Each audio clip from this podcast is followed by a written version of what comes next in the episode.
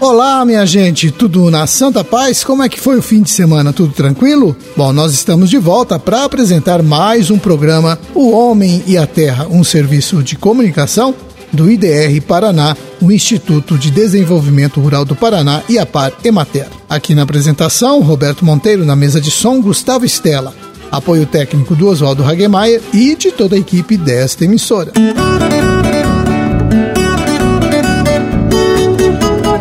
Hoje é dia 5 de outubro de 2020, uma segunda-feira de lua cheia, dia de Santa Faustina Kowalska, de São Plácido e de São Mauro. Meu calendário também mostra que hoje é o dia das aves.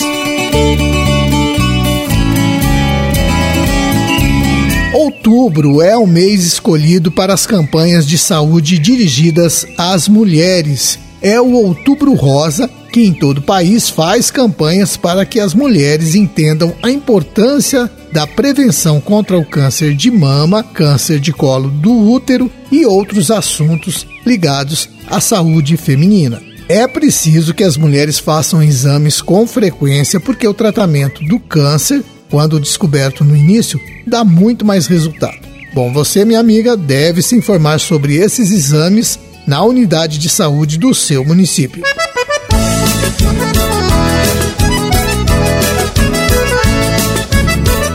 Todo mundo sabe que não existe produção de leite sem uma boa alimentação para o gado. O pessoal do IDR de Bituruna fez um concurso de silagem de milho para incentivar os produtores. E na semana passada, os ganhadores foram anunciados.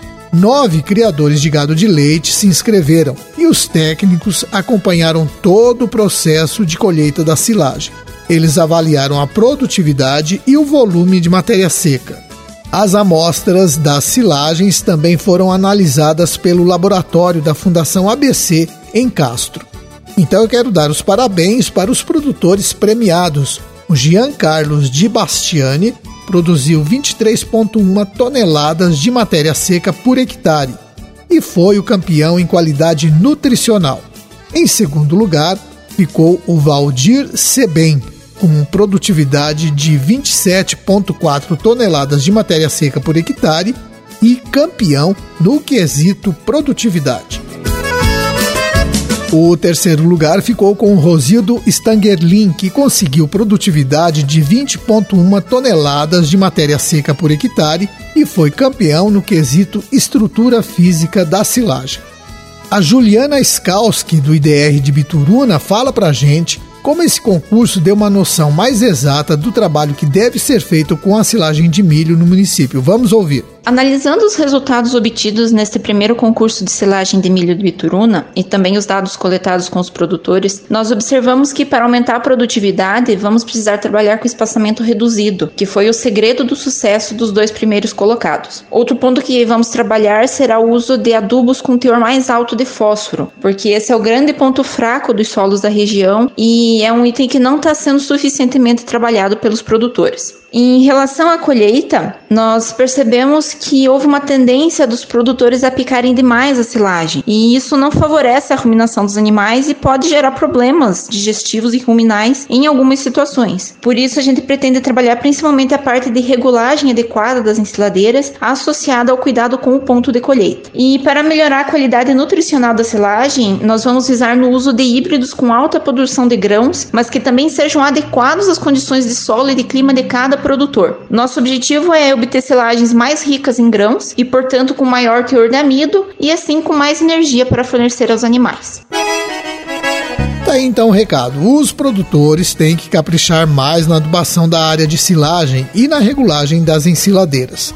Além do IDR Paraná, ainda participaram da organização desse concurso a Secretaria de Agricultura e Meio Ambiente de Bituruna, a Cooper Alfa, a Clagil Agropecuária e a Sicredi.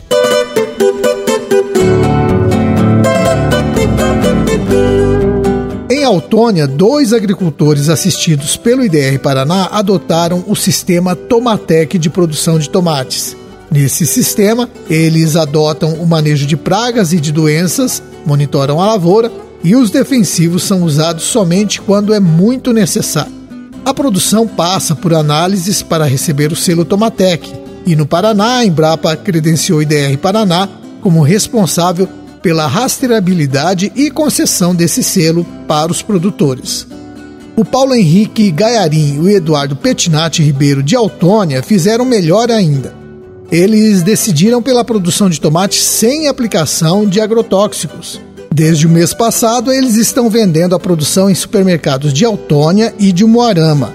Eles vendem o quilo do tomate por R$ 5,50 ou R$ 110 a caixa de 20 quilos. Esse valor é considerado justo pela qualidade do produto.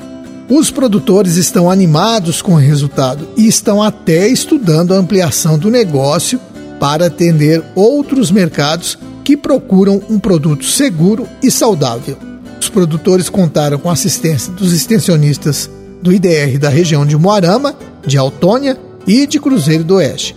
Parabéns para o Paulo Henrique e para o Eduardo de Autônia, que provam que é possível produzir tomate sem defensivo e ter lucro com esse trabalho.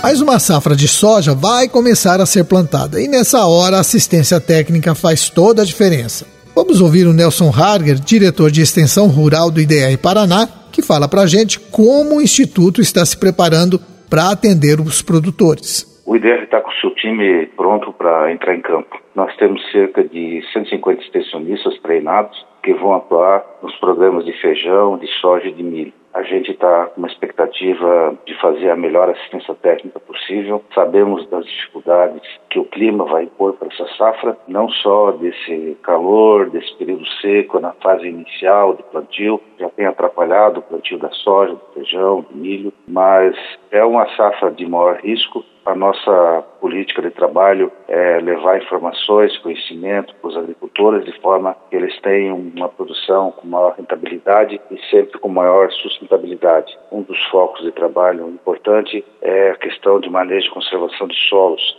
solos melhores do ponto de vista de retenção de água, de cobertura de solo, enfrentam melhores períodos secos e com isso o agricultor acaba sentindo menos esses problemas de estiagens curtas ou prolongadas. E nós temos uma condição, uma possibilidade nessa safra até bem grande de termos períodos de estiagem. Os cenários apontam hoje, além desse período inicial, agora de estiagem, possibilidade de estiagens final de novembro e dezembro. Então nós temos que estar preparados. O que o agricultor não pode fazer nesse começo de safra é arriscar seu plantio em solo seco. As temperaturas estão batendo recordes históricos, havendo chuvas e muito calor, nós podemos ter problemas não só de germinação, como problemas de tombamento inicial de plantas. Na soja isso é bastante comum. Então é uma decisão difícil agora começo de safra, o agricultor deve ficar bem atento, mas nós queremos prestar a melhor assistência técnica possível para os nossos clientes, principalmente soja, milho e feijão. Nós vamos trabalhar com unidades de referência, devemos ter nesses três projetos cerca de 700 parceiros colaboradores, agricultores, parceiros colaboradores,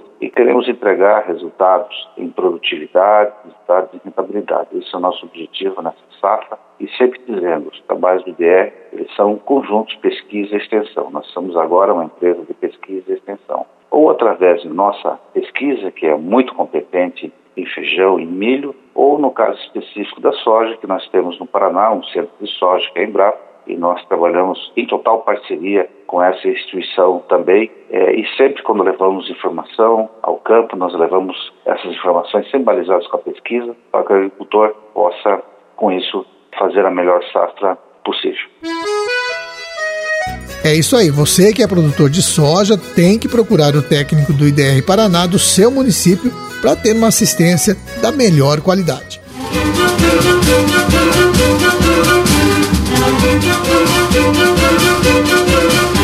Minha gente, vamos terminando o nosso programa de hoje, deixando um forte abraço a todos vocês, uma boa semana, um bom trabalho aí e até amanhã, quando voltaremos com mais uma apresentação do seu programa O Homem e a Terra. Até lá, tchau. Thank